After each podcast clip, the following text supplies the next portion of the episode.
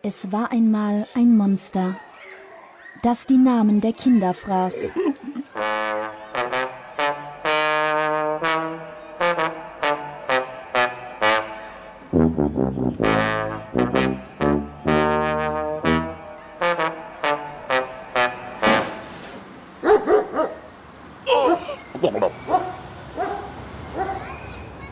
Es stellte sich an eine Straßenecke in die Nähe der Schule.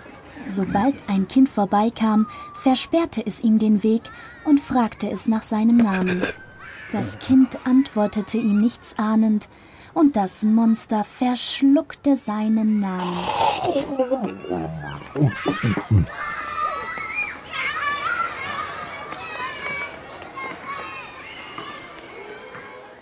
Eines Morgens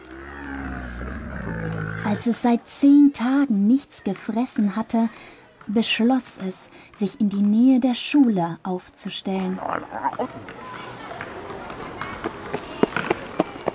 Da sah es den kleinen Abu Bakr eilig herbeilaufen. Das Monster stellte sich ihm in den Weg.